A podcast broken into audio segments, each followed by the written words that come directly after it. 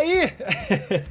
Aqui quem fala é Ricardo Martins, diretamente de Düsseldorf, na Alemanha, como sempre. Eu sou a Paulo Go e eu tô falando de Hong Kong. Eu sou Guilherme Soares Dias e estou falando de Salvador. Então, gente, hoje a gente vai falar sobre negros na estrada, o que é ser um corpo negro pelo mundo e a diferença entre homens e mulheres. A gente vai falar sobre couchsurfing, carona, afroturismo, como é a vida de um viajante pelo mundo. Fiquem aí depois da vinheta. Você está ouvindo Roda Mundo. Roda Mundo. Roda Mundo. Ulimwenguni. جولة حول العالم. Autour du monde. Roda Mundo. Roda Mundo, mate.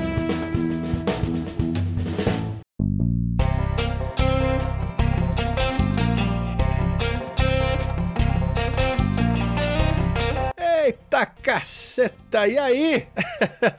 Gente, que prazer é estar aqui falando com vocês, viu? Sempre parece que eu tô em boa companhia, sempre que eu tô gravando com vocês. Então, gente, obrigado por estarem aqui, viu? Agora a gente tem uma das pautas mais pedidas no Roda Mundo. Pelo seguinte, uh, a gente grava primeiro com, com viajantes uh, uh, randômicos ou só com homens, e depois, tá, mas e aí, mulher? Toma, mulher! Fizemos um só com mulher. Tá, mas e aí, carona? Toma, carona. E aí, mas como funciona para negro? Toma! e como funciona para mulher e negra também? Toma! tá aqui, a gente entrevistou a Paula e o Gui. Gente, que entrevista maravilhosa, assim, ficou bem descontraído. Eles têm uma interação incrível porque eles já se conhecem e o papo ficou descontraído e bastante profundo, com alguns socos no estômago necessários, pelo menos para mim. E eu, eu, repito isso no programa, mas nunca é demais dizer isso aqui. A pauta foi sugerida, comandada e aprovada inteiramente pela bancada, que não tinha sentido eu, como brancão, ficar decidindo o que deve e o que não deve ser dito. Então. Tudo que eu fiz foi nada mais repetir o que a gente tinha acordado e aprovado previamente por eles. Fora isso, gente, obrigado mesmo pelas mensagens do último programa, foi bem legal. é, foi com os nossos queridinhos, né? Com a Carol e com o Stefan, assim, muito legal, muitos elogios para os dois. Fica aqui um beijo para eles também. E também obrigado pelas mensagens sobre o texto final, né? Eu tô tentando fazer isso e faço nesse episódio também. Eu sempre tento ter uma novidade no texto final, que é o momento que é um pouco mais autoral, que eu posso falar sobre o que der na telha, botar uma história legal. É hora de surpreender, de fazer rir, de fazer chorar, de, de criar medo, de fazer o que for. E nesse programa não vai ser diferente, então fica até o final que nos últimos 5, 10 minutos sempre tem, sempre tem surpresinha. Gente, acho que é isso. Sugestão de pauta, escrevam para o canal rodamundo.gmail.com. Então, Amanda, sugestão de pauta, canelada, elogio, correio romântico, vale tudo, abre o coração, viu? Gente, não se esqueçam de apoiar o Rodamundo, apoia.se barra Rodamundo. Eu tô estudando edição pra cacete, espero que esteja melhorando. Tanto o tratamento de, de áudio como a edição em si, fora investimento de microfone e fazer isso de maneira o mais profissional possível, que para mim isso é uma cachaça e eu quero fazer disso a minha profissão e para isso tá aí o Apoia-se para que eu possa me dedicar só a isso é grátis, sempre vai ser grátis, mas com isso eu consigo fazer isso por mais tempo e de maneira mais constante. Então, gente, é isso. Fiquem com o programa. Espero que vocês gostem. Abraço!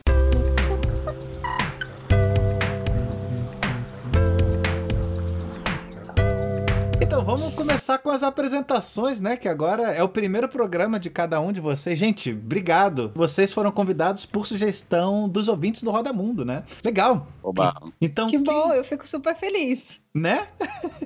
Quem são vocês, criaturas? Então, meu nome é Paula, eu moro em Hong Kong, mas eu já morei em Londres, morei em Paris, eu viajo bastante, eu conheço uns 50 e poucos países, eu meio que perdi a conta, e eu vivo isso todos os dias, que eu sou uma viajante negra, principalmente por eu morar na Ásia, que é completamente diferente é um tema que eu discuto sempre, que eu converso sempre, que infeliz, infelizmente as pessoas não sabem o quão privilegiadas elas são. Eu sou o Guilherme, eu gosto de viajar desde a infância, e em 2016 eu fiz um mochilão de um ano por 25 países. E nesse mochilão eu percebi que tinha um monte de gente fazendo isso, de viajar por mais tempo, e que eu fui cruzando com muitos viajantes, mas pouquíssimos deles eram negros. Uhum. E aí eu fui percebendo que eu passava por algumas situações que os meus colegas viajantes não passavam. Como, por exemplo, ser revistado no meio da rua e, e outras situações é, muito chatas. E aí eu resolvi começar a escrever sobre isso em um blog, que é o Guia Negro, e, e, depois abrir uma empresa que é a Blackbird, que incentiva que mais pessoas viajem, é, mais pessoas negras viajem, que todo mundo possa conhecer também lugares de turismo étnico, como é o caso do Quilombo de Palmares, como é o caso de Salvador, que é a cidade que eu estou falando, e mesmo de, do centro de São Paulo, que tem histórias negras que foram sendo apagadas. Excelente, excelente. Gente, eu tô aqui particularmente muito, muito feliz de estar gravando esse programa por, por curiosidades pessoais mesmo. Até porque de todos os programas que a gente gravava, sempre aparecia um comentário de, do pessoal falando assim, cara, ó, pra mulher não é, não é assim, tem diferença. Ou então, cara, e aí, pra negro, como funciona? E perguntas que eu não fazia ideia, né? Então, assim, é um programa muito esperado. Eu tô com a expectativa altíssima aqui. Oba!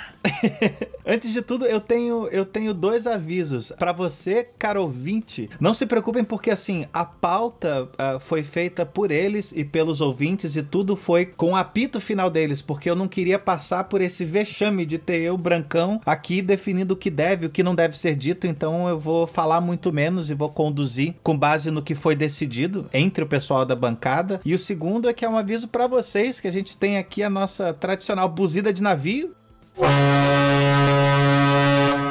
Então, assim, se eu falar qualquer coisa que pode ser considerada racista, meio racista, ofensiva, incorreta, o que for, pode acionar a buzina sem dó e me corrigir, me explicar que eu tô aqui para isso. Hoje é, é o dia de eu ser orelha ao máximo, beleza? Beleza. Beleza.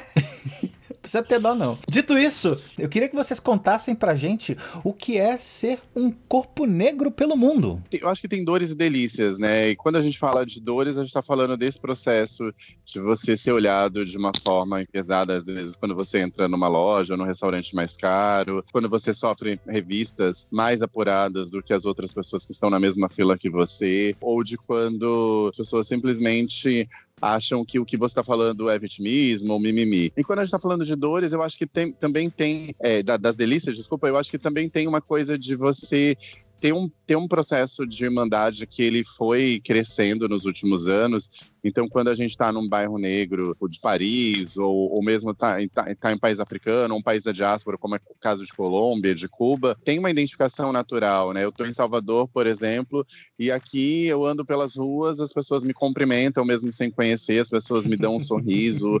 Tem uma experiência que é muito gratificante de você perceber, pelo simples fato da outra pessoa também ser negra, isso te gera uma, uma identificação, um pertencimento e que, é, de alguma forma, vocês estão conectados. Então, isso é muito muito legal. Gente, eu preciso dizer que eu estou desconcentrado com essa voz de, de, de locutor de rádio romântica do Gui aqui. Tá foda, viu? Eu tô aqui com. Com as calcinhas molhadas, tá aumentando a umidade relativa do ar aqui do quarto.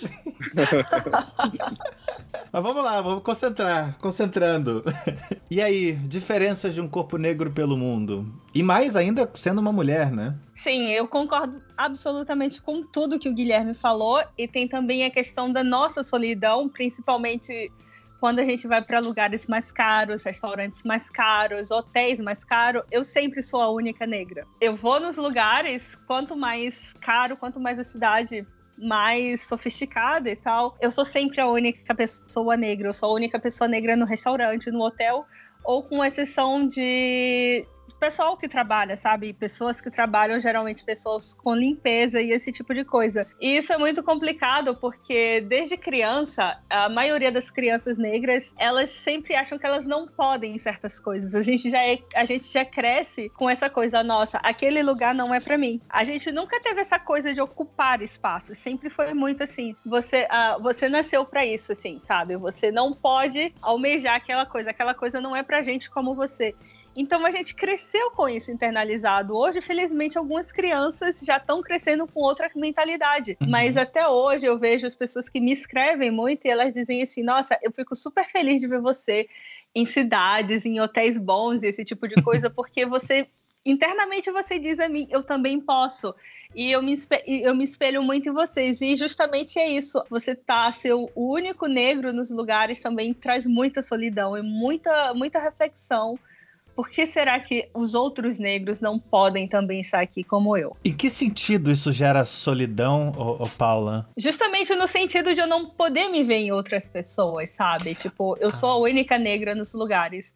E eu não tô nem dizendo aqui onde eu moro na Ásia que sim é mais comum, mas mesmo em lugares em, lugares como a Inglaterra, que tem muitos negros, eu cansei de viajar e ser a única negra no restaurante, a única negra naquele hotel legal. Então, assim, eu não, eu não me vejo nas pessoas. Eu tô muito bem, assim, mas as pessoas que. Outras pessoas, elas, elas ficam mais limitadas porque elas acham que elas não podem ter aquilo. Como eu falei, quando a gente é criança, a, a gente é muito ensinado que a gente não pode certas coisas, sabe? A gente não cresce assim pensando, nossa, eu vou ser isso, eu vou ser a Paquita. É, esse tipo de coisa você já é muito criado quando você é negro. A, a mãe, o pai, mesmo sem querer, eles começam a dizer que você não pode sonhar com coisas muito altas porque.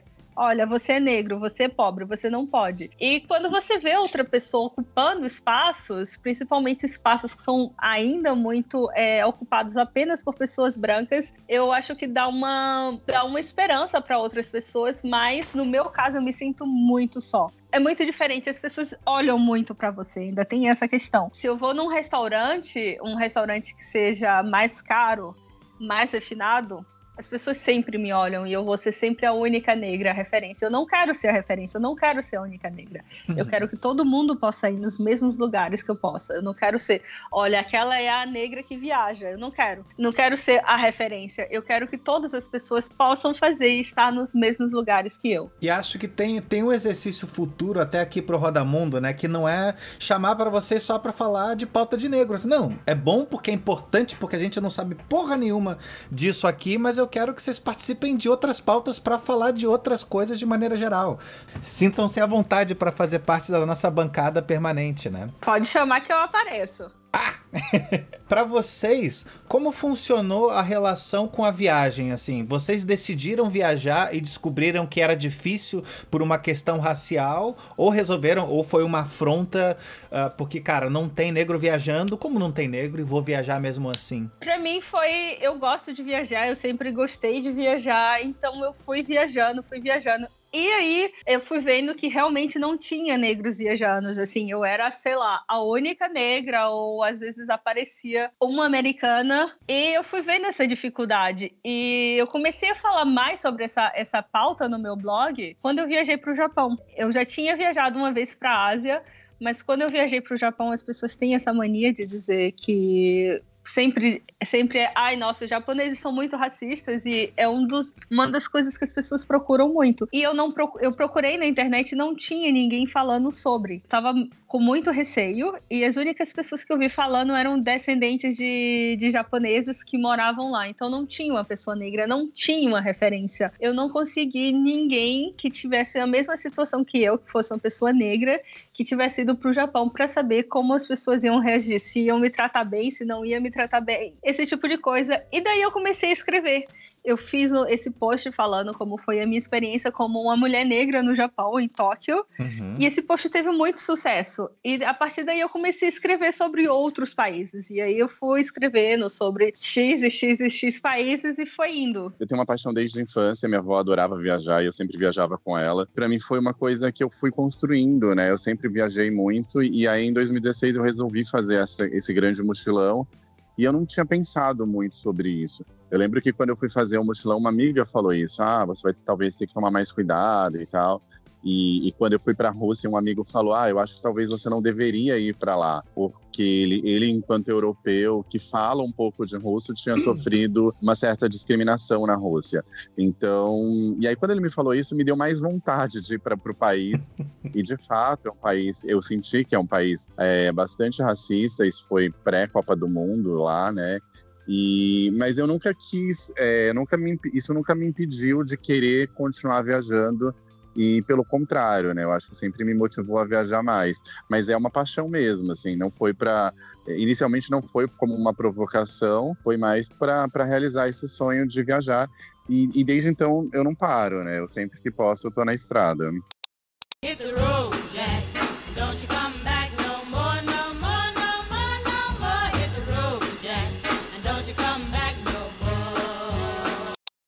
Dá pra gente separar mais ou menos lugares, ou países ou continentes onde haja mais ou menos preconceito racial? Eu sou de uma opinião que o mundo inteiro é racista e que você, de uma certa medida, sempre vai sofrer alguma coisa e sempre vai passar, é, seja de uma forma velada, como acontece na Europa, seja de uma forma aberta, como acontece é, na Rússia, onde você não vê pessoas negras, mas de alguma medida você vai sofrer isso. E a gente tem uma frase que a gente sempre fala que é o racismo não tira férias. A gente está de férias, a gente tá, a gente esqueceu que a gente é negro muitas vezes, mas as pessoas fazem questão de lembrar disso é, o tempo todo. E eu não sei se em países que têm menos negros isso é, é mais presente, mas eu, eu acho que até que não, porque, por exemplo, eu não sei se a Paula concorda ou discorda, mas eu acho que na, na, na Ásia, por exemplo, eles, a gente é tratado muito mais como algo exótico, como uma, uma figura que não existe, do que como com preconceito racial, como você vê em alguns países. Sim, eu concordo.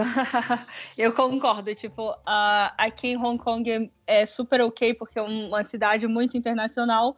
Mas quando eu vejo, eu, eu viajo para a China com muita frequência, então, tipo assim, eu sou tratado como alguém muito diferente, assim, mas uh, você vê nos olhos da pessoa que é muito de surpresa, assim, muito de. Não é aquela coisa, nossa, ela é preta, sabe? Tipo assim, é muito de, uau, eu nunca vi uma pessoa assim ou eles olham para mim e já aconteceu de pedirem para tirar foto, algo bem comum assim. Só que eles são extremamente simpáticos comigo, eles dividem até comida comigo e, e me dão coisas assim, mas Uh, sim, nos, em alguns países, principalmente países do leste europeu, foram muito mais complicados para mim.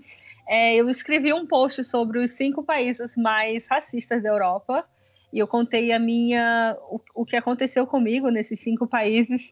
E no geral foram países do, do leste europeu que são países mais fechados, países que têm menos imigração. E os países que eu me senti também bem melhor são países que têm uma fama de serem acolhedores, ou países da diáspora, como foi o caso de, de Cuba. E países que são mais acolhedores, é o é, qual é o caso, Paula? Países que são conhecidos por serem mais abertos, eu vou dar um exemplo aqui do Canadá, por exemplo. Não que assim, as pessoas não chegavam e me abraçavam e nem isso, mas eu era simplesmente eu, sabe? Ninguém uhum. me olhava, assim como ninguém me olhava em... na época eu morava em Londres. Todo mundo estava acostumado, tem negros na rua, e tipo assim, eu era só mais uma pessoa pessoa. Ninguém é nem me olhava, nem, nem negativo nem positivo, eu era eu. É engraçado porque em Londres, apesar de ser essa cidade super multicultural e super aberta, teoricamente, foi uma das cidades que eu passei mais situações racistas. Eu, eu, morei lá por três meses em 2013 e todo dia depois da aula de inglês a gente ia para o mesmo pub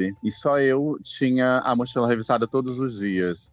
Até que um dia eu perguntei para o segurança por que, que ele revisava só a minha mochila. E os meus amigos que iam comigo eram espanhóis, turcos, italianos, eram de uma certa forma europeus, ali brancos, e, e só eu tinha a mochila revistada. E aquilo era muito, uma situação muito, muito constrangedora, né? Foi uma das situações mais absurdas que já aconteceu comigo. É, e aconteceu em Londres, tem uma balada lá que chama Tiger Tiger, que é no, no centro, é, na, na, Piccadilly. Oh. E a gente tava, a gente entrou na balada, a gente pagou para entrar, e eram aquelas baladas que você tem que entrar social social. E a gente não estava social, mas a gente foi admitido, a gente pagou. E aí, em determinado momento, eu me afastei do meu grupo para ir ao banheiro.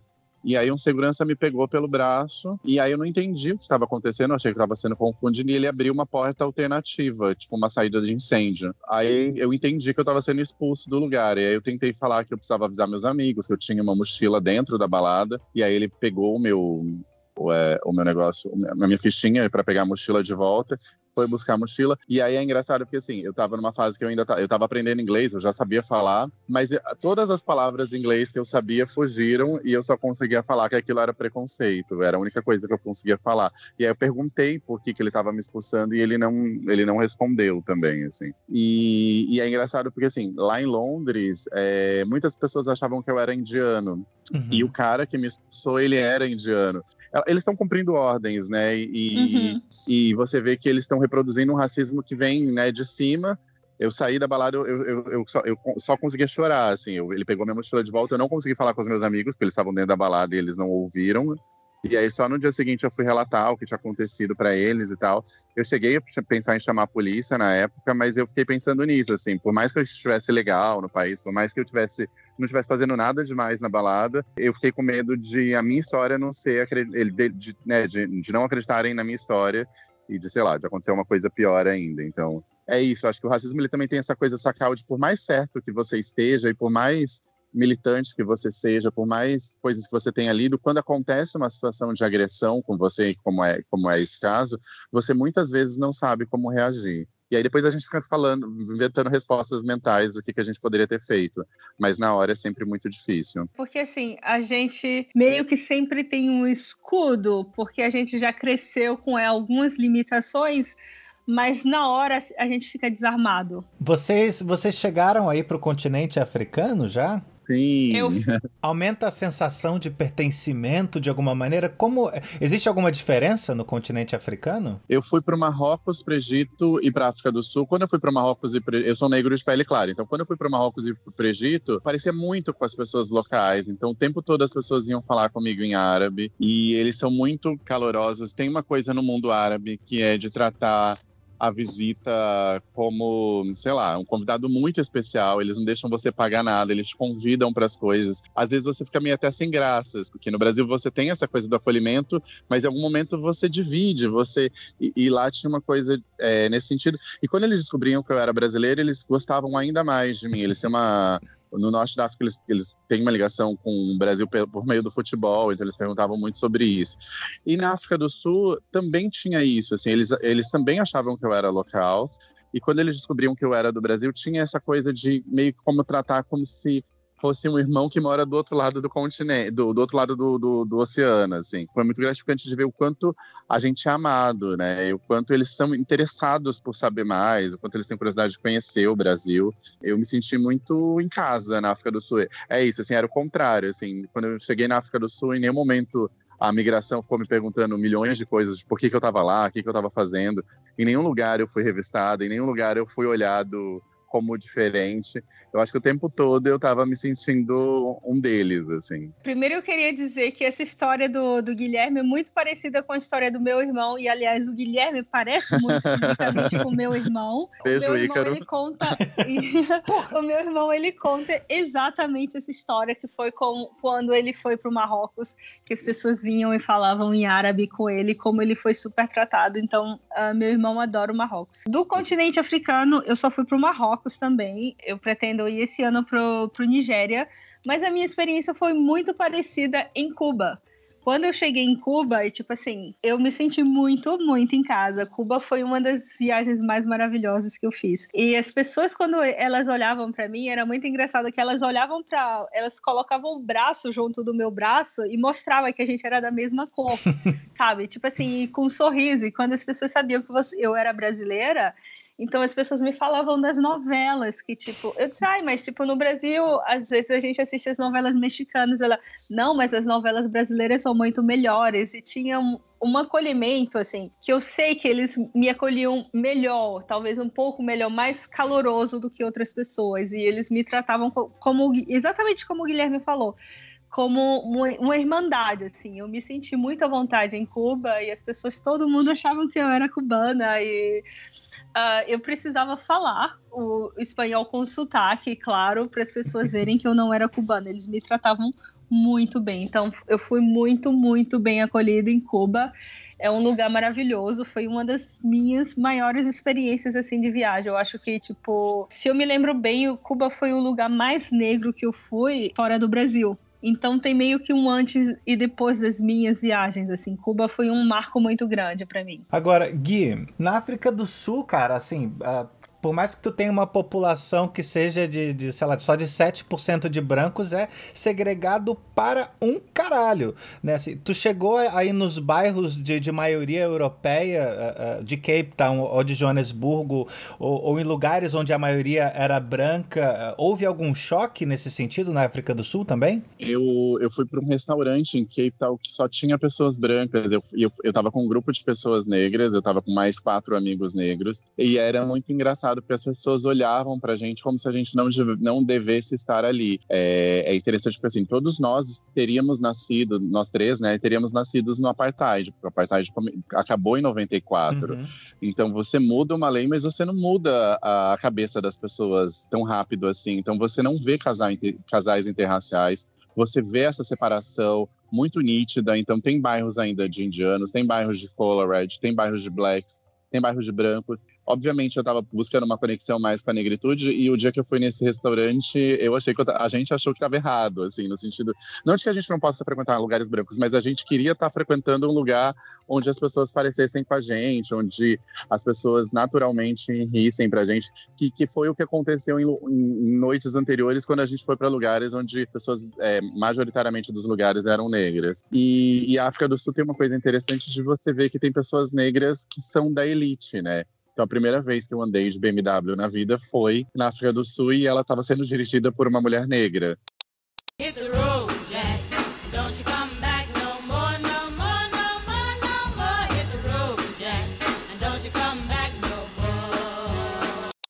Agora a gente sempre tem um momento que o Rodamundo é conhecido por ter o momento de pistolagem, rancor e ranço.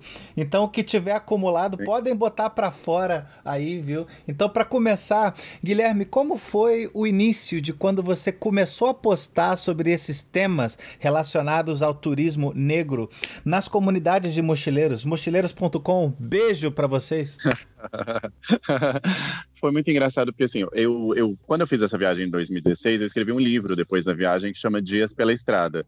Esse livro é muito poético, ele fala do sentimento de olhar, por exemplo, as pirâmides no Egito e o que, que eu sentia fa- é, vendo essas pirâmides. Esse livro fala zero coisas de questões raciais. E, e na sequência, eu fui morar no Atacama e percebi que, apesar de falar inglês melhor do que. Apesar de falar inglês, apesar de falar português, apesar de falar espanhol, eu não consegui os mesmos empregos que meus amigos que trabalhavam lá. E esses amigos eram brancos, e aí eu escre- resolvi escrever um texto juntando todas as situações que eu tinha passado durante esse um ano de mochilão relacionadas às questões raciais.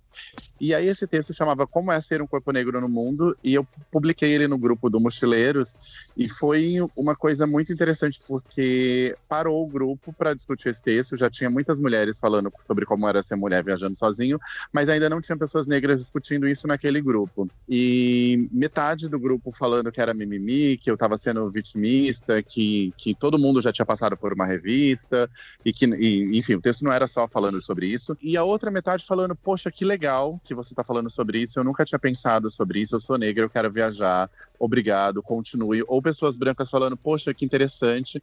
Então, aquele, aquele, aquele é, bom de comentários me fez querer continuar, porque eu entendi que tinha um monte de gente que precisava ler mais sobre aquilo e se incentivar a viajar, e um monte de gente que também precisava ler mais sobre aquilo para entender que não é a mesma coisa você ser uma pessoa idosa e viajar e eu ser uma pessoa jovem, não é a mesma coisa ser uma pessoa com alguma deficiência e viajar e eu não tenho nenhuma deficiência, ou não é a mesma coisa uma pessoa negra viajar, assim como não é a mesma coisa a Paula, que é uma mulher negra viajar, de eu ser um homem negro. Então, eu acho que tem é, essas diferenças e elas são muito subjetivas e muito sutis, mas isso determina também o como você viaja, né?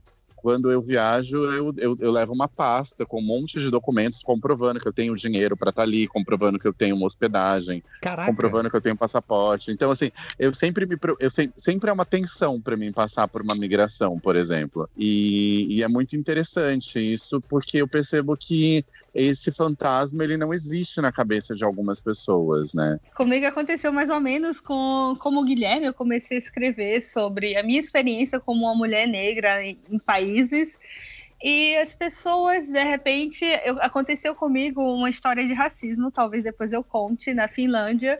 E aí eu conversei com um grupo de amigas minhas que viajavam, que viajavam sozinhas, como eu, como eu viajei muitas vezes sozinha. E daí uma pessoa olhou para mim, uma das meninas que era minha amiga, e disse assim: Nossa, eu viajei pra pra lá e não passei por isso. E aí eu olhei para ela e disse assim: Porque você é branca, né? Tipo, claro, sim, é difícil você viajar sozinha sendo mulher. Sim, é difícil. Mas você sendo mulher sozinha e negra é um fardo a mais. Uhum. Então as pessoas não sabiam isso. Ah, Inclusive as amigas minhas que viajavam, que viajavam sozinha, elas não passavam pelos mesmos problemas que eu. Eu passo pelos mesmos problemas sendo uma mulher sozinha viajando, as mesmas questões de segurança e tal, mas elas não passam por racismo, por esse tipo de coisa, questão de segurança que eu passo por ser negra e não só por ser mulher. Então, no começo foi meio complicado para mim. Eu tinha muitas dúvidas quando eu comecei a escrever, porque vocês já sabem, os haters e as pessoas que dizem que é vitimismo e que é mimimi, esse tipo de coisa. Mas eu comecei também a receber muito carinho das pessoas. Eu passei a receber muitos comentários de pessoas que dizem: Nossa, muito obrigado. Eu queria ir para tal lugar e eu tinha muita dúvida. Você sabe, você me deixou muito mais seguro, ou que bom que você disse, nossa, eu me inspiro em você, e esse tipo de coisa. E é o tipo de coisa que a gente, quando a gente recebe, dá um, um quentinho assim no coração, porque a gente tem muito hater, muito comentário negativo.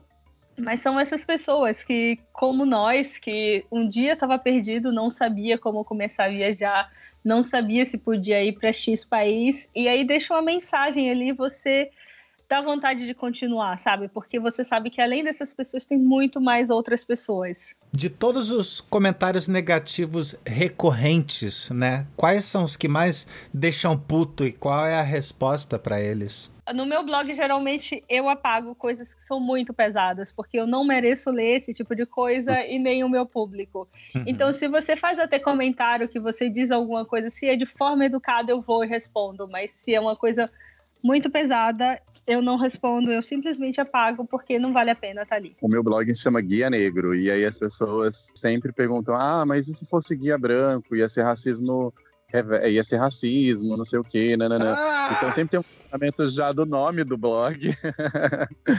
E muito, muito essa coisa do mimimi ou do, da, né, da vitimização e, e, e do, e falando alguma coisa relacionada a racismo reverso. Então, eu acho que é, eu sempre tento explicar, eu sei que a pessoa talvez não entenda, né, que isso não existe, que, que eu posso até chamar o, Ricardo de branquelo, mas isso não vai tirar um emprego, não vai, né, enfim, não, não, não é o mesmo peso é, que, que a gente tem quando uma pessoa é, ofensivamente chama a gente de negro, né, ou de preto, enfim. Essas questões a gente são re- muito recorrentes nos posts e é interessante porque assim, é, eu faço muitos posts sobre, por exemplo, acabei de escrever um texto sobre África do Sul, de como é, de, né, do que, que visitar no país.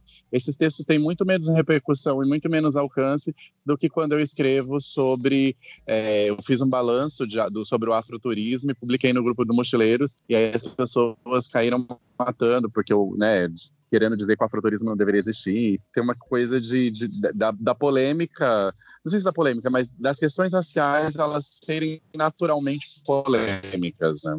Porque eu acho que a gente está num país que a gente não tem, não tem isso resolvido e não tem isso muito nítido, né? A gente ainda está nessa pseudo-democracia racial, né? As pessoas ainda não se assumiram racistas e não se assumiram eh, e não entenderam que há privilégios em ser branco no Brasil, que há privilégios que são institucionalizados, né? Quando a gente fala de racismo estrutural, a gente está falando de um sistema que é muito brutal e muito cruel. É um pouco disso que a Paula estava falando, né? Da gente entrar no restaurante e a gente ser o único negro.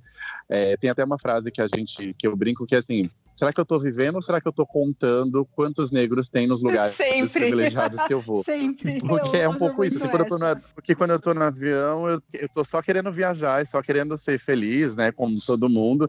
Mas eu naturalmente olho, só tem mais dois negros numa aeronave que tem 300 lugares. E aí isso me incomoda e me, e me faz querer continuar. Querer continuar escrevendo para que mais pessoas viajem, mais pessoas negras, né? Não, é exatamente assim, porque acontece a mesma coisa comigo. Então, você pega o avião e tá lá. Tem você e mais dois, né? É Tipo, como a gente diz, você conta nos dedos de uma mão. É exatamente Uhum. isso. E justamente é, acontece comigo, eu digo, não. Vai ter preta no avião, sim. Genial. Cara, tem uma coisa que eu, eu, eu tenho conversado muito com, com, com os meus amigos, né? De certa forma, dá pra, por mais que com uma discordância altíssima, dá pra entender de onde vem o incômodo dessa galera, simplesmente porque é comum você confundir direito com privilégio. Entende? A galera tá perdendo privilégio e acha que tá perdendo direito em coisas simples. Sei lá, por exemplo, você tá acostumado a ver o Oscar. Aquele é o teu momento de lazer, você não quer pensar. Você tá ali para sentar e ver quem ganhou. E do nada você tem uma atriz que vai começar a questionar por que não tem papel para mulheres negras e depois vai chegar um ator que vai começar a questionar por que, que eles sempre são os cozinheiros, os soldados e por que, que eles não são os mocinhos também. E esse desgraçado agora ele é obrigado a pensar. Não é um mundo confortável para você ser idiota, graças a essas pessoas que estão chegando com um ponto diferente para você, animal. Imagina isso que deve acontecer em, em, em- em múltiplas esferas, né? Sim. E quando a gente está falando de blogueiro, é interessante porque assim, ninguém quer ser, ninguém quer ser racista, né? É, como é aquela frase que você me mandou, Paula? Ai, eu não lembro, mas era tipo assim, era alguma coisa. Deixa eu só ver se eu acho. Eu lembro. Pera, era. Pera. Eu não posso ser racista porque meu pai é negro, não era? Tem Ah, não, é isso. porque teve, mas- teve, eh, teve vários. Teve um que era tipo assim, dizendo que as pessoas elas estão mais interessadas em tirar o rótulo de racista do que parar pra pensar se elas são racistas. É isso. E ser, e ser racista hoje, é, você perde dinheiro, né? Porque é isso, as, as grandes marcas, elas já estão conectadas, elas estão ligadas. Por mais que você ainda tenha baixa presença de pessoas negras nessas empresas e mesmo em seus comerciais, ninguém quer ser taxado de racista, né? Então, acho que a gente está num mundo que as pessoas estão começando a olhar para isso. E, e- e então, quando você vê blogueiros que, que são taxados de racistas, eles estão preocupados também com isso, né? De perder, ou de alguma certa forma, esse privilégio de só poder viajar e receber alguma coisa em troca por isso, né? Exato. E realmente é uma questão que muitas vezes as pessoas estão muito mais preocupadas em tirar o rótulo dela de racista. Se você diz você é racista ou fulano é racista, eles não param para pensar: será que as minhas atitudes, será que foi a minha fala que está sendo racista? Então as pessoas não param um minuto para pensar nisso, elas querem logo tirar o rótulo de racista, não importa se elas estão certas ou não. Posso falar, a gente vive numa sociedade racista, a gente vive numa sociedade machista, a gente vive numa sociedade homofóbica, a gente vive numa sociedade gordofóbica. Então, todos nós, em algum lugar, guardamos algum preconceito, né? Então, a gente sempre acha que o racista, homofóbico, machista, gordofóbico é o outro vilão, uma pessoa muito errada. Mas nós mesmos, né, todos os dias precisamos diariamente nos repensar e nos melhorar, né? Tipo, ninguém nasceu desconstruidão. Todos os dias é um exercício. Ninguém nasceu sabendo tudo. Todos os dias a gente se desconstrói e a gente aprende um pouquinho com o outro, porque a minha realidade não é a realidade do outro. Não é porque eu não sofro essa, essa coisa que isso não existe. A gente tem que também ver com os olhos dos outros. É, por exemplo, eu fui para Malásia e eu gostei muito e tal. E aí uma amiga, a Malásia é um país mu- muçulmano, né? E aí uma amiga falou o quanto para ela foi difícil estar na Malásia, porque ela enquanto mulher e estava na praia e tal, ela queria usar, né, biquíni, biquíni ou maiô, enfim. E para ela foi muito difícil porque o tempo todo ela era olhada, o tempo todo ela era julgada. Tem uma coisa a ver com a cultura do país, mas é uma coisa pela qual eu, eu jamais passei. É uma coisa que eu jamais vou saber exatamente como é, porque eu não sou uma mulher nessa situação. Nesse caso, eu tenho o privilégio de ser homem, né? Sim, mas nem por isso você diminuiu ou você disse a ela que não, isso é coisa da sua cabeça, ou que era vitimismo. De forma alguma, eu entendi e, e fiquei pensando na situação, fiquei pensando como era o país e, e tentando né, captar isso que ela tinha passado. É, é interessante porque eu sempre ouço as mulheres falando dessa coisa da hipersexualização e eu acho que isso para a mulher negra é ainda mais acentuado, né, Paula? Muito, muito. Ainda mais a não só ser a mulher negra, mas a mulher negra e brasileira. Não sei se as outras sofrem com isso, mas então, tipo assim, eu sou mulata de exportação, né? Tipo, como as pessoas dizem. Então, acontecia muito isso comigo quando eu fui morar na França. E tinha vários outros brasileiros, grupos de brasileiros, assim. Então, todas as vezes que os próprios brasileiros se referiam a mim, eles perguntavam: ai, nossa, você arranjou um marido gringo, né? Assim, e veio pra cá. E aí eu disse: não, eu vim pra cá estudar. Então, tipo assim, por eu ser uma mulher negra, eu só poderia chegar na Europa vinda com um marido gringo. Eu não poderia ter ido para a Europa para estudar. Mas é engraçado que as minhas amigas brancas, elas ouviam muito menos isso, sabe? Que casou com um gringo. Ai, se deu bem porque casou com um gringo. E cada vez que as pessoas diziam isso, eu dizia: não, eu vim para cá sozinha, eu vim estudar francês. Então as pessoas meio que elas percebiam E você sabe, é tipo, ah, ah, foi mesmo, entendi. E você sabe que elas estavam surpresas de ver uma pessoa ali, uma mulher negra, que não estava. Não que tenha absolutamente nenhum problema com as mulheres que vão casadas, mas é que, tipo assim, por eu ser uma mulher negra, eles só esperavam aquilo de mim. Eles não esperavam que eu fosse lá para estudar, para trabalhar ou para ter outras coisas. Ricardo, você viaja bastante, né? Sim. Quantas vezes você já fez teste antibomba? Ah, no total, zero. Eu já fiz três vezes, tá? Tá de sacanagem.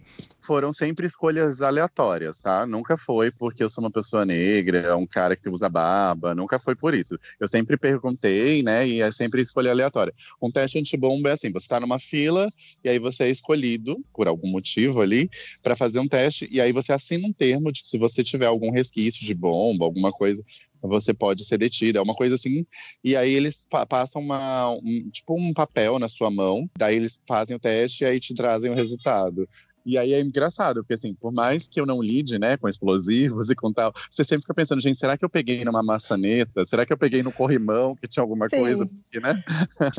Sempre, sab- é isso, assim, por mais que você este- esteja certo, eu sempre fico uma cara assim do tipo, gente, será que vai dar alguma coisa errada? E agora? Pra quem que eu vou ligar?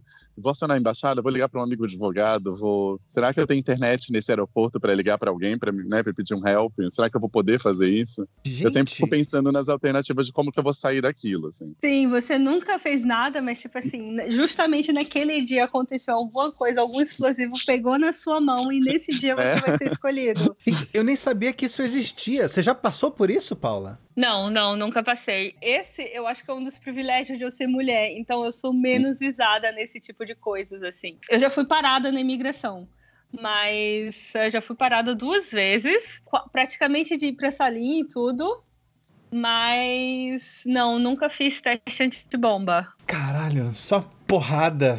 Tá.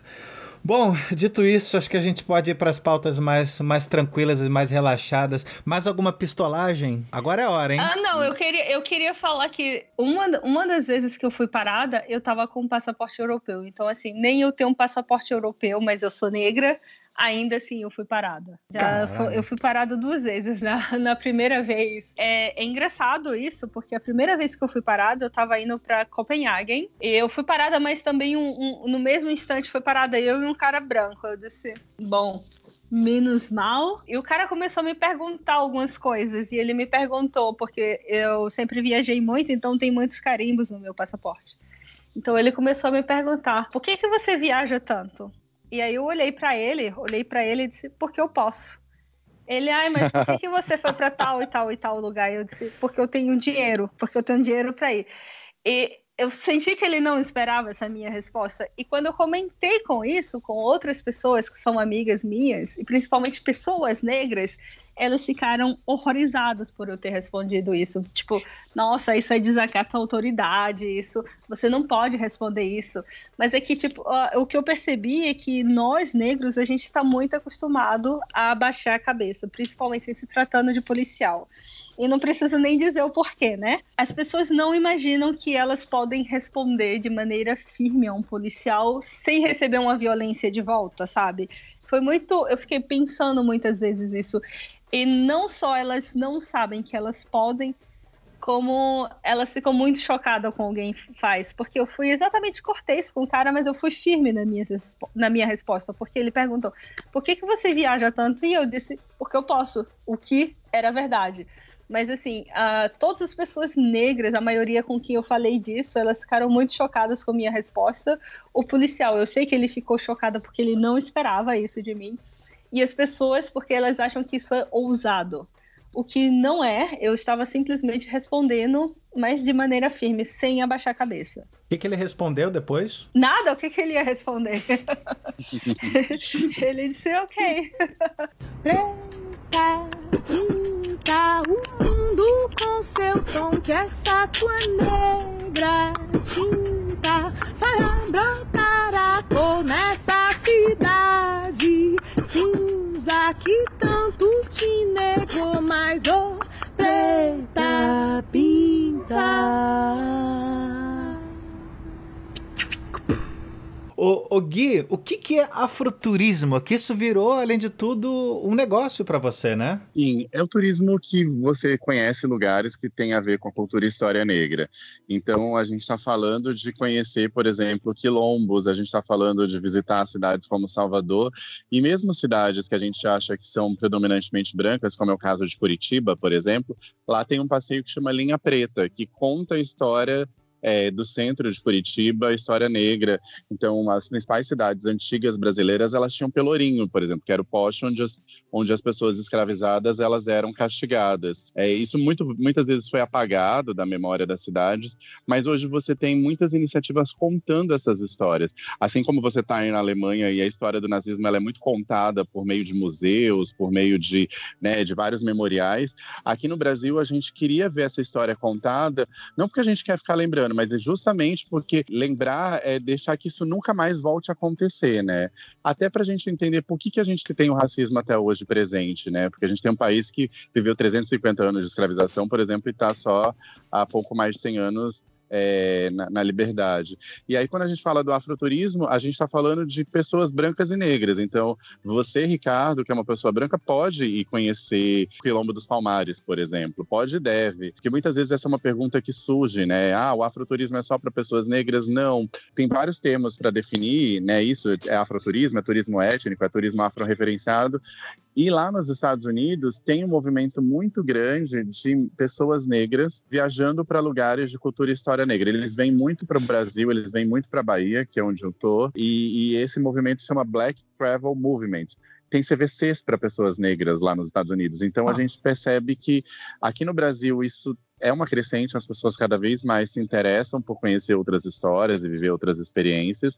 E a gente sempre faz uma provocação que, assim como a gente teve uma revolução na estética, das pessoas negras deixarem de alisar o cabelo, deixarem crescer seus blacks, a gente acha que isso vai passar pelo turismo, porque a gente não vai querer só ir para Paris e conhecer a Torre Eiffel. A gente vai para Paris conhecer a Torre Eiffel, mas a gente também vai para o Chateau Rouge, que é um bairro predominantemente negro, tem muitas pessoas que vieram da África e hoje moram em Paris e, e tem a sua cultura ali muito preservada por meio da comida, por meio de, das roupas, por meio de, é, de festas. Então a gente quer também conhecer essas realidades, né? Paula, você morou em Paris, né? Então, como é que, como é, que é esse rolê? Então, é engraçado o Guilherme falando de Chateau Rouge, porque eu morei lá em Paris e era um lugar que eu ia com uma certa frequência. Porque, primeiro, na época eu ainda alisava o cabelo, então foi um dos primeiros lugares que eu fui para procurar alisante, para alisar o cabelo. Quando eu cheguei naquele bairro, eu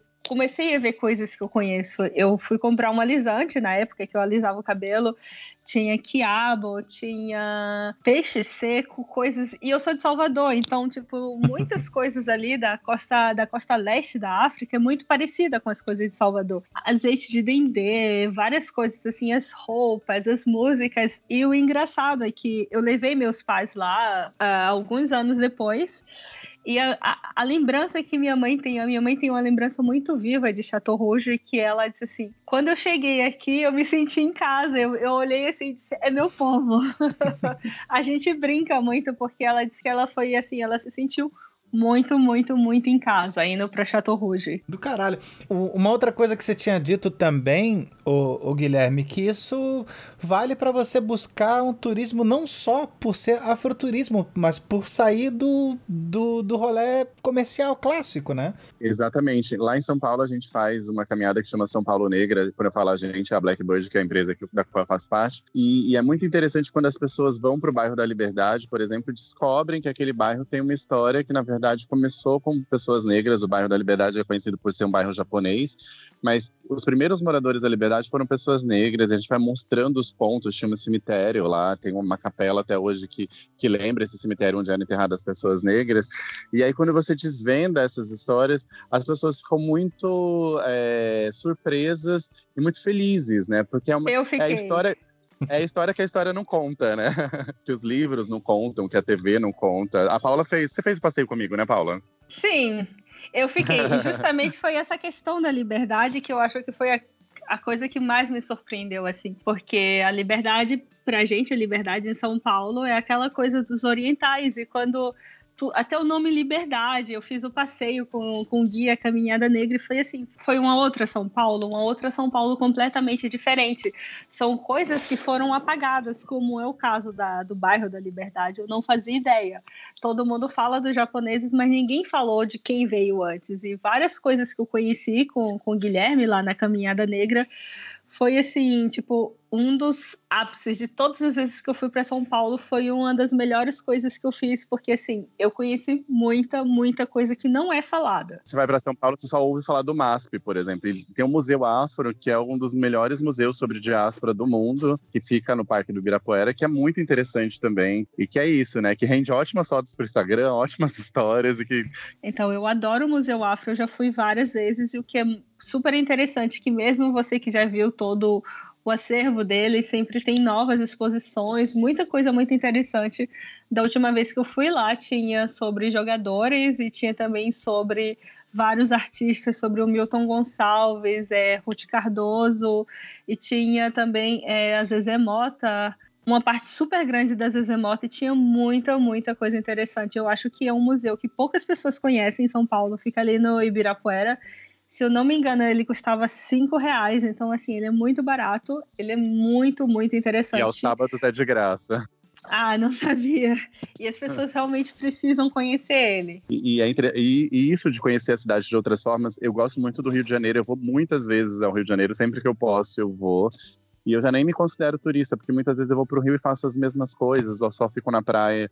Pô, só uma pausa. Quando você vai pra praia, você tá de sunga ou de bermuda? De sunga. Ah, então tá. Esse é o nosso divisor de águas, cara. Então tá. Beleza, beleza. Por quê? Por quê? Cara, é só, só turista que vai de bermuda pra praia. A gente fica puto com isso. Ah, boa, Se você boa. não é um Você sabe- surfista, vá de sunga. É, exatamente. Você sabe que quando eu fui pra Malásia, eu meio que choquei a população local por estar de sunga, né? Meu Deus.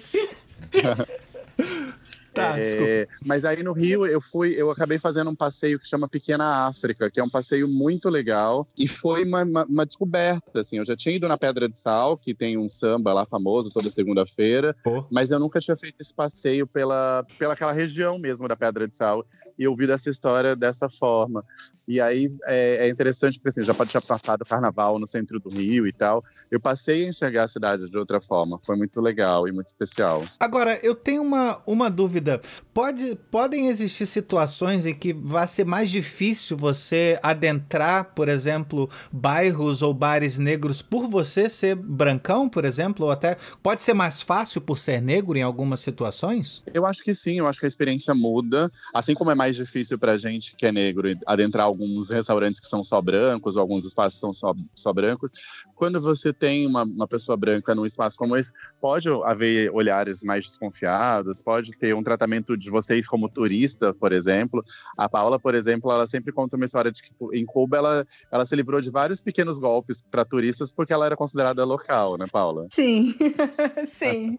Eu parecia Então- local, então, tipo assim, eles não vão dar o golpe do turista em mim, né? Que tem uma cara local. Mas é isso, assim, por exemplo, em Paris tem um passeio que chama Paris Noir. É uma caminhada que apresenta essa Paris sobre esse aspecto. É, em Berlim eu sei que tem um passeio assim também. Então eu acho que procurar essas pessoas que estão contando essas histórias e procurar pessoas locais, né? Tem passeios pela Rocinha, por exemplo, que viraram muito comuns. É, é, às vezes é questionado e tal, mas é, é uma forma de conhecer um pouco dessa realidade e de deixar esse dinheiro para a comunidade, né? É, nos Estados Unidos também tem alguns bem legais, assim, principalmente ali em Boston tem um bem legal que conta um pouquinho da história, porque como Boston era porto, né? Então muitos escravos chegaram por ali. Os Estados Unidos também, ah, Estados Unidos não, Nova York tem, tem no Harlem, tem muita, muita coisa, muita atividade ali, jazz, muita coisa bem, bem legal. Hit the road, Jack. Don't you come back no more, no more, no more, no more. Hit the road, Jack. And don't you come back no more. Couchsurfing, como é que funciona? Não funciona quando você é uma pessoa negra. Eu tinha um perfil muito bem preenchido, tipo, com recomendações em inglês, em espanhol, em francês, em português, e com muitos amigos, já tinha recebido pessoas na minha casa, e aí quando eu fui para Europa, é, no mochilão, eu, eu, me, eu me inspirava muito numa mochileira que chama Kivia. A Kivia, ela viaja de carona e de couchsurfing. Ela é uma mulher branca. E aí eu me inspirava nela e queria viajar assim também, até para conhecer pessoas também, né? É, e aí, quando eu cheguei, eu comecei a ter é, ser rejeitado no couchsurfing. E aí eu achava que era o meu perfil o problema. E aí eu comecei a melhorar muito o meu perfil. Eu tinha um perfil muito profissional no final das contas e não conseguia ficar. Eu sempre tentava bastante, com bastante antecedência, fazia recados personalizados. Eu, eu fiz muitas estratégias e na Europa, durante três meses, eu não consegui. E aí eu fui começar a conseguir ficar na casa das pessoas por couchsurfing quando eu saí da Europa. Então, em países como Tailândia, Israel, Egito, eu consegui ficar no couchsurfing porque eram pessoas que eram mais parecidas comigo, eram pessoas não brancas também. Então, você percebe que, infelizmente, a questão racial ela também te limita nisso. E às vezes, e as poucas vezes que eu tentei conseguir carona, eu também não consegui. Também acho que por, por conta desse motivo. Paulo, você chegou a usar Couchsurfing já? Então, eu usei algumas vezes, poucas vezes, mas eu não tive isso, esse problema do Guilherme. Mas também eu sou mulher. É muito mais fácil você aceitar uma mulher, até por questão de se eles têm de segurança e outras coisas, do que um homem. Então, eu tive poucos problemas. Assim, eu fui aceita algumas vezes sem nenhum problema. Agora, vocês chegaram a, a hospedar pessoas no Couchsurfing também ou só foram hospedados? Ah, eu hospedei uma vez. Eu já hospedei duas vezes também. Porque, cara, é- é, eu tô pensando aqui, sei lá, porra, que sacanagem não hospedar por causa de. por ser negro. E eu tô pensando assim, eu devo ter hospedado talvez umas 30 pessoas. E dessas 30, talvez, sei lá, dois eram negros. Sabe assim, caralho, será que eu fiz isso também? Bate um. Porra, bate uma puta bad vibe, tá ligado? Assim, não sei. Sabe quando eu percebi isso, que eu poderia estar sofrendo racismo? Um dia, que meu perfil estava muito ativo, porque eu estava né, procurando hospedagem, e eu ainda estava, meu perfil ainda estava assim, talvez aceitando hóspedes. Só que como eu estava em viagem, eu, de fato não poderia aceitar ninguém. E aí veio um pedido de uma pessoa, acho que ele era de Israel, e, e o perfil todo escrito em árabe. E aí tava tendo, era uma semana que estava tendo algum conflito por lá, assim. E aí bateu aquela insegurança do tipo, eu não posso hospedar ele nesse momento, mas será que eu hospedaria? Aí eu entendi que talvez o que eu estava sofrendo também era uma questão de racismo, porque as pessoas podiam olhar para minha cara e ficar insegura por eu ser um homem negro, enfim, e o que não justifica é, é racismo, mas eu, eu achei que aí eu entendi que era isso que poderia estar passando comigo, assim, mas demorou para cair essa ficha, não foi a primeira vez, nem a segunda, nem a terceira que eu entendi que isso estava acontecendo. Carona, como é que foi quando você tentou, tentou pegar carona? Fiquei na estrada por horas. Eu tava indo. A primeira carona que eu tentei foi de Lisboa para Porto. Tem um site que, que ajuda a, a você ir para os melhores pontos de carona, e era um Uhum. posto de gasolina. E aí fiquei lá por horas, e aí vieram duas meninas brancas, também com uma praça, com uma placa de Porto, e elas estavam depois de mim, e elas conseguiram ir, e aí eu não fui. E aí eu voltei, eu tava na, na estrada, assim. Aí eu voltei, peguei o metrô e voltei pra rodoviária e fui de ônibus, porque eu não, eu não consegui carona. Eu lembro, cara, quando um amigo meu, Carlos Leandro, ele foi pra, pra Holanda, né, pra um, pra, um, pra um congresso, e ele tinha pouca grana, e pra mim foi muito óbvio, assim, cara, vai de carona. Putz, você é super fácil na Europa, você pega, para no posto, explica, e eu tive Ele é que- branco, né? Não, não, não, por isso, por isso que eu não pedi. O branco, no caso, sou eu. Porque quando eu fiz foi muito fácil e a minha primeira Uhum. reflexão foi assim: ah, cara, vai, é super de boa, assim. E, e aí eu, eu me reprimi. Eu não dei essa indicação pra ele com medo de que pudesse ser traumático, mas por ele também não falar inglês também. Aí eu. Foi a primeira vez que me acendeu essa, essa luz vermelha, sabe? Algumas situações como essas, a gente, infelizmente, a gente já sabe que isso acontece com muita frequência, não só com como foi com o Guilherme, mas sempre tem alguém que você conhece que passou exatamente pela mesma situação. Então, Couchsurfing é um negócio de branco. Eu diria que sim. Carona mais ainda. Mas é carona, principalmente carona, assim. Eu acho que principalmente essa é uma diferença entre você ser uma mulher e um homem. Então, ah, você ser um homem negro, nesse caso ainda é muito mais difícil quando você quer carona ou couchsurf ou coisa do tipo. Vocês já tiveram que acampar, por exemplo? Eu nunca acampei. Ah, Hum. acampei há muito tempo atrás dentro do Brasil só. Que eu tava pensando também como funcionaria com, esse, com essa situação de, de pedir pra acampar. Porque eu sou o cara que tá de bicicleta e, e bate na porta e pergunta onde, onde eu posso acampar, se tem um lugar onde seja seguro. E nessas relações, como funcionaria? Ou até, sei lá, de pedir informação, né, cara? Existe alguma restrição com- quanto a isso? Com esse mesmo amigo, ele tava em São Paulo e roubaram o laptop dele. E ele foi pra delegacia pra pra dar queixa. E ele foi detido pra averiguação, pra ver se ele não tava dando um golpe do próprio computador dele. Nossa, sim. Então, Eu super acredito. Também. não, cara, é um porradão, um soco no estômago a cada hora. Então, por isso que eu pergunto se ah, quando vocês têm contato de pedir informação, de pedir hora, de pedir, por exemplo, se elas já tiveram, já tiveram que pedir água num bar, alguma coisa assim. É, é, é, existe algum, algum tra- o tratamento ele muda pra bem ou pra mal? Esse tipo de coisa eu até evito fazer, sabe? Ou, sei lá, pedir uma água, pedir um pra ir ao banheiro.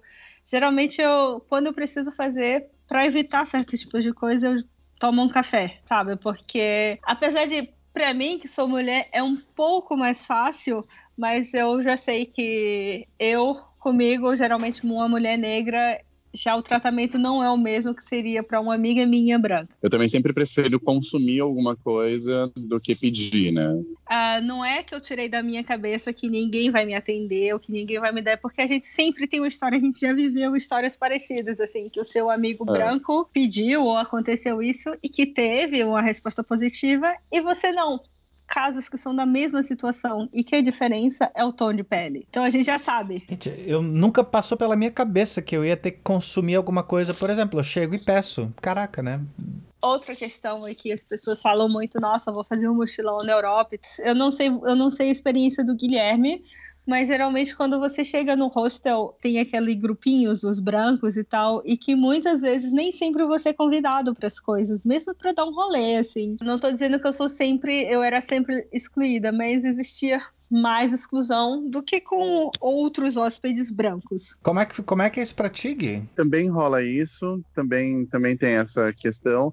Mas é engraçado porque, assim, eu acho que sempre tem alguém que vai se identificar com você e que você vai acabar fazendo amizades. Tem essa solidão de você ser a única pessoa negra, já me senti excluído, mas sempre arranjei meu grupinho, assim, mesmo que seja aquela turma ali do, digamos, do fundão, assim, mesmo que seja um- uma outra pessoa que também tenha sido, digamos, rejeitada, né? Mas chegando na recepção, de boa, só uma questão dos viajantes mesmo. Sim. Geralmente, sim, é. Hit the road, Jack. Don't you come back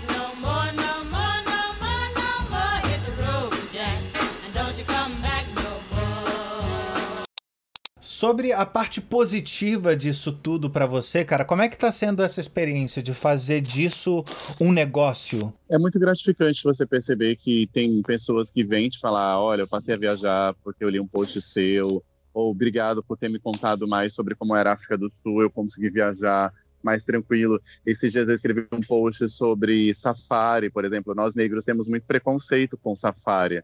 A gente acha que safari é uma coisa de branco europeu. E porque quando a gente vai para a África do Sul, por exemplo, a gente quer, quer se conectar à cultura, as pessoas. E eu escrevi que safari também é para pessoas negras no sentido de que é legal para todo mundo, né? Ver um elefante no seu habitat natural, que ele de fato está no seu habitat natural, que ele não está sendo maltratado, que não é mega caro, que você pode economizar um dinheiro e fazer aquilo. É, então é muito gratificante você ver que, que você vai mudando a cabeça das pessoas, que você vai abrindo essas novas possibilidades e que você vai provocando também pessoas que sempre viajaram e sempre viajaram para lugares, digamos, brancos e sempre viajaram de uma forma mais comercial, delas a, a, a verem as viagens de outras formas e, e se provocarem a, a, conhecerem essas outras histórias desses outros lugares.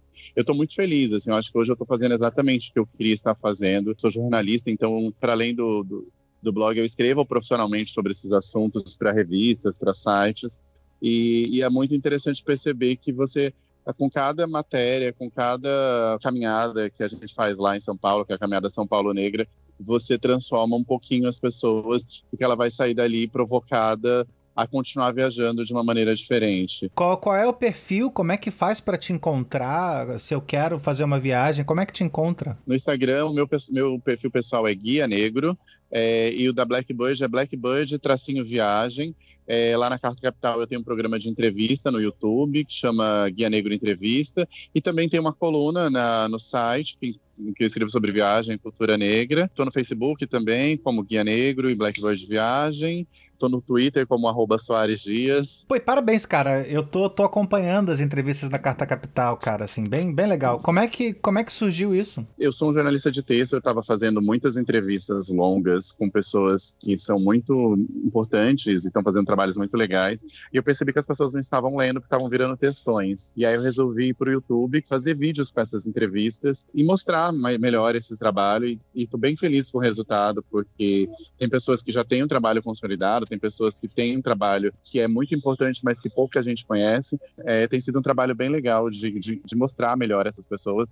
Agora em Salvador, eu estou com o desafio de, de fazer uma temporada aqui, de, de, de mostrar melhor as pessoas daqui. Tem pessoas também fazendo trabalhos muito legais aqui. Tem um episódio sobre afroturismo, que é com a Luciana Paulino. A gente fala Eu só sobre queria feminismo. dizer que a Luciana é outra maravilhosa. Quem é a Luciana, gente? Luciana Paulino é a entrevistada do Guia Negro Entrevista, ela é minha sócia no Blackbird e ela foi, ela fala muito sobre essa questão do afroturismo também. Ah, tá. Ô, Paula, primeiro, assim, a minha surpresa não saber que você era blogueirinha famosa, com seguidor pra cacete.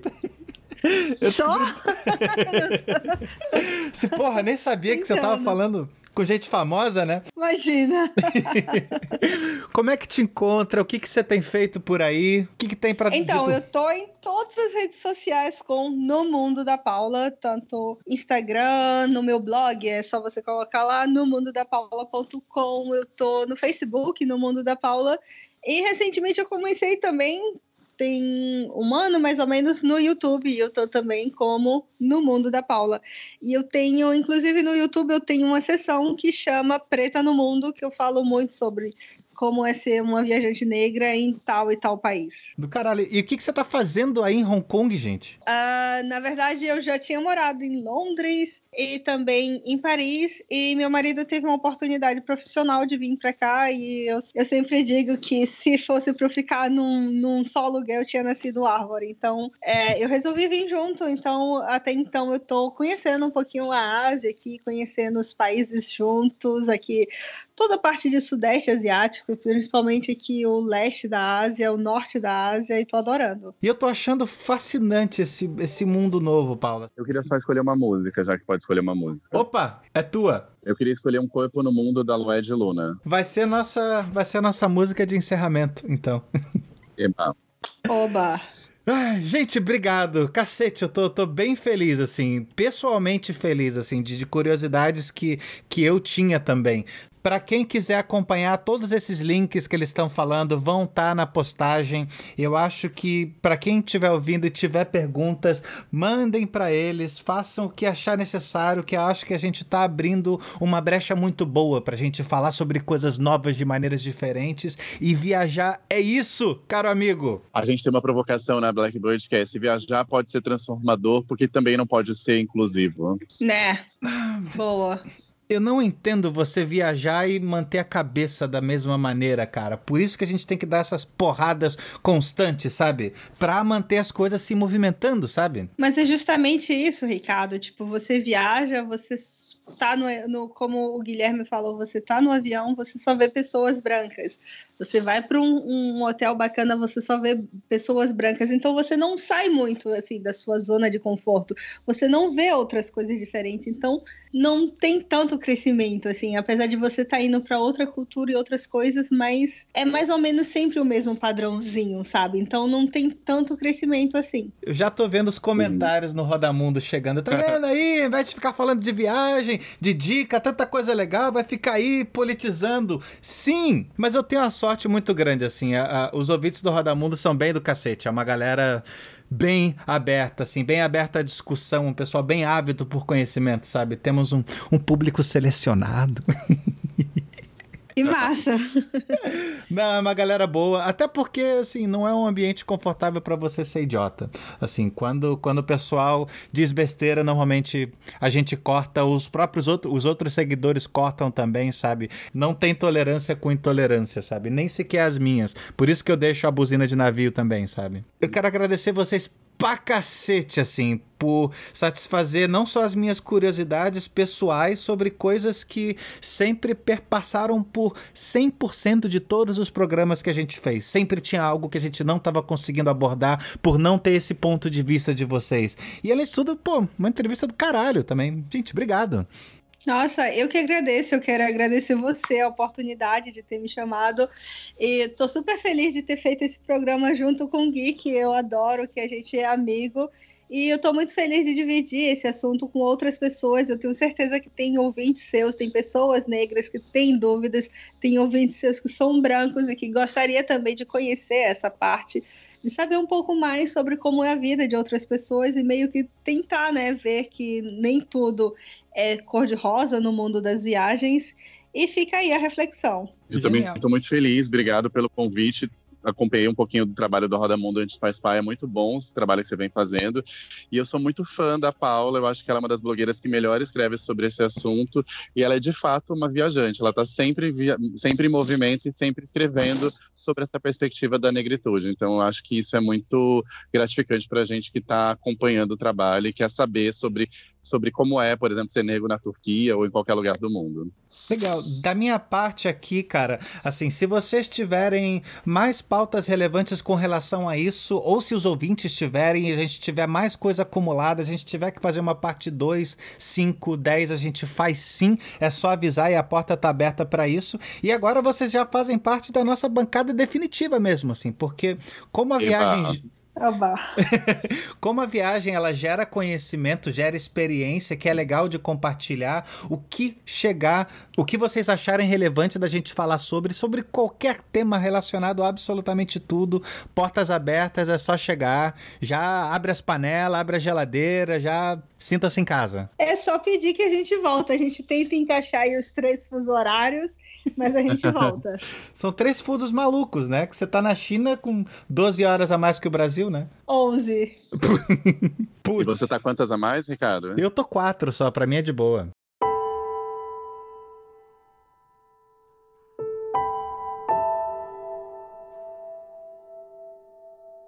África do Sul, abril de 2016. Esse é um texto difícil de escrever, pois racista é sempre o outro e nunca a gente mesmo. Aqui na África do Sul, a questão racial é tão forte que se torna impossível falar de qualquer coisa sem ter isso como pano de fundo. Como homem, branco, hétero, eu não posso deixar de enxergar os privilégios que isso me fornece, por isso agora apenas eu relato um outro lado sobre o qual eu não havia pensado.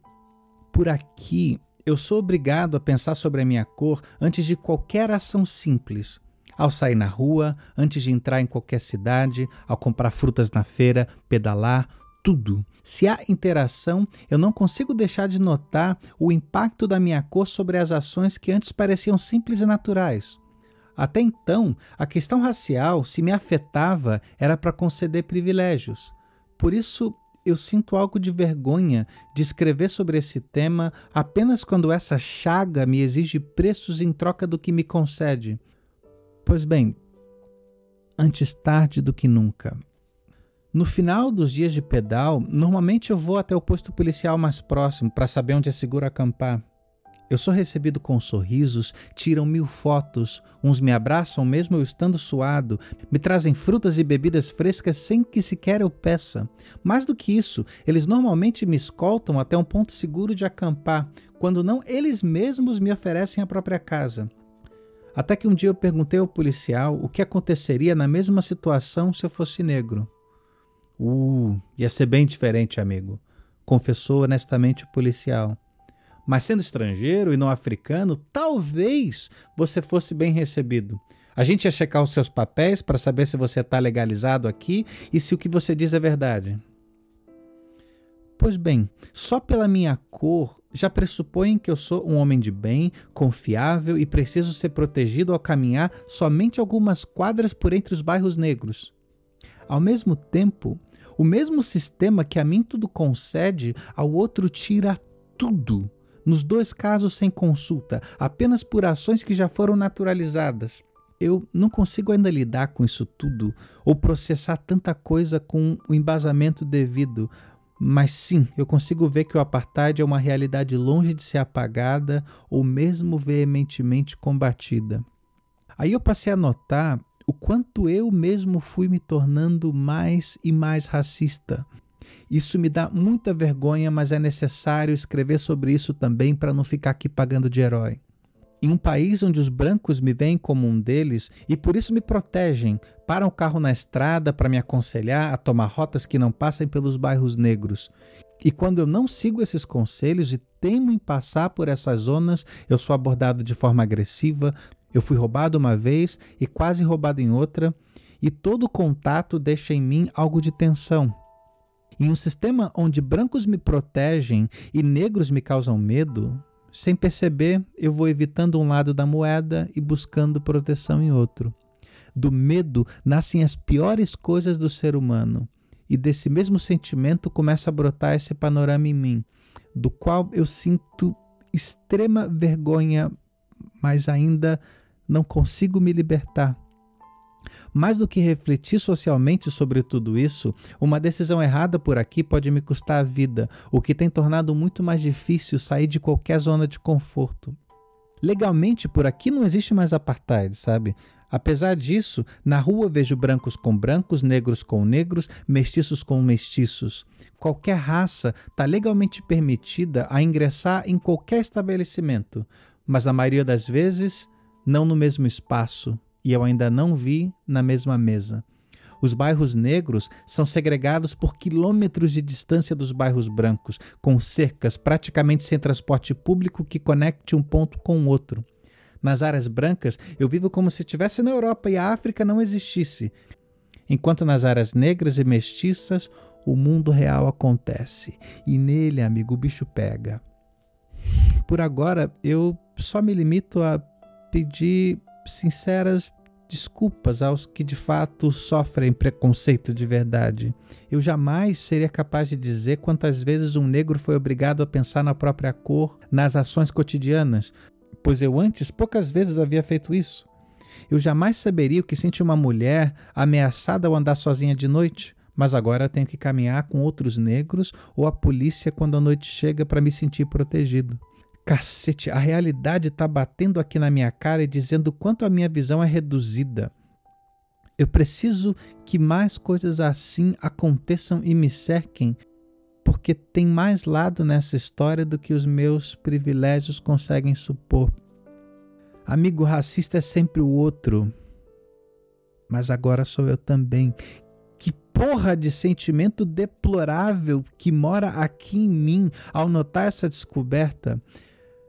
Até que eu aprenda, eu peço sinceras desculpas a qualquer preconceito que eu certamente reproduzi e não notei. E a você que certamente vai me julgar por isso, eu convido a reflexão. Já que racista é sempre o outro, como eu, agora nesse caso, de você que me escuta, eu temo que algo possa existir em você também.